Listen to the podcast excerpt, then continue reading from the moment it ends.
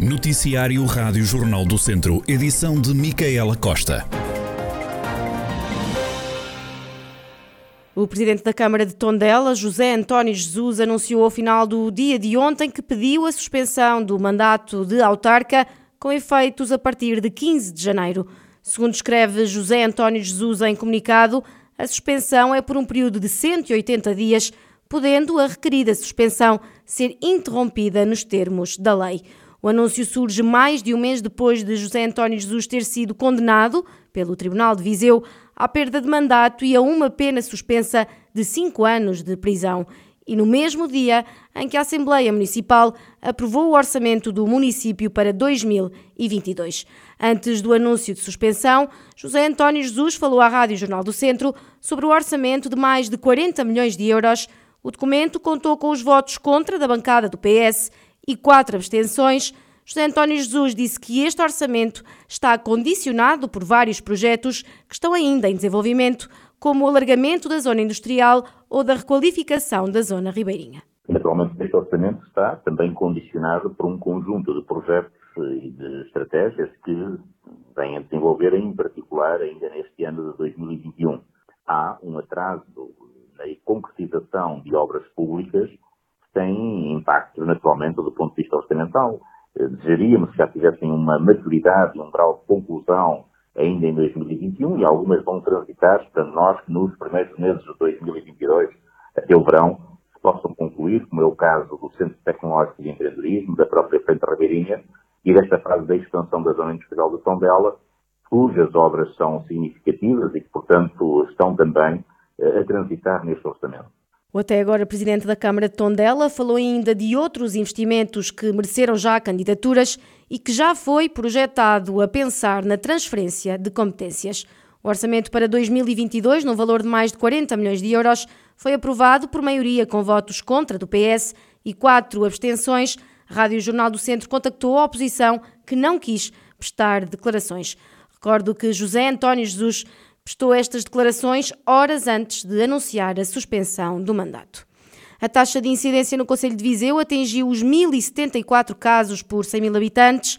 Já no Hospital de Viseu, no dia de ontem, foi reportado mais um óbito associado à pandemia.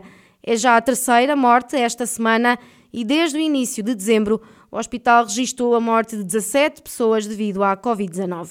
Ontem estavam internadas 28 pessoas, 22 em enfermaria e seis doentes nos cuidados intensivos. Na região, nas últimas horas foram reportados pelo menos mais 101 casos de infecção, Tondela com 26, Nelas 15, Penalva do Castelo 14, Mangualde 11, Tabuaço 9, Moimenta da Beira também 9 e Carregal do Sal reportou mais 7 infectados. Desde o início da pandemia, a região de Viseu já registrou mais de 38 mil infecções pela Covid-19.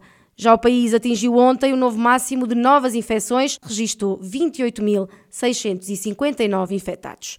Fernando Ruas gostava de ver a administração do aeródromo de Viseu nas mãos da comunidade intermunicipal. O autarca, na conversa central desta semana, na Rádio Jornal do Centro, diz que pode tirar-se vantagem da localização. Porquê que o aeródromo há de ter administração municipal? Aliás, tenho previsto uma reunião com a CIME do Ouro Sul e com a CIME do, do, da Serra da Estrela. E porquê?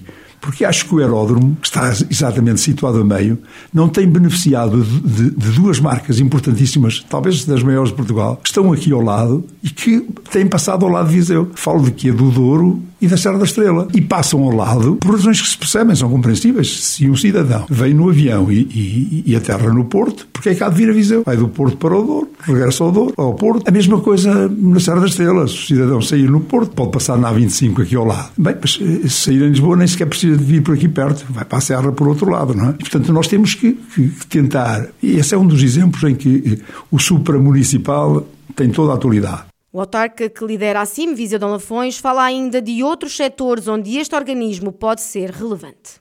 As termas são, são, são uma realidade eh, reconhecida como alavanca económica na Europa. Nós temos aqui termas espetaculares de, de, de índole. Portanto, vamos ter também que pegar nisso. E depois, uma outra coisa que eu acho que eh, assim me pode resolver, é, é reparo, nós andamos com alguns problemas, mas que são de organização, com abissaiam com uma incubadora de empresas. Porque não passá-la, por exemplo, acima? Uma incubadora de empresas não, não, não.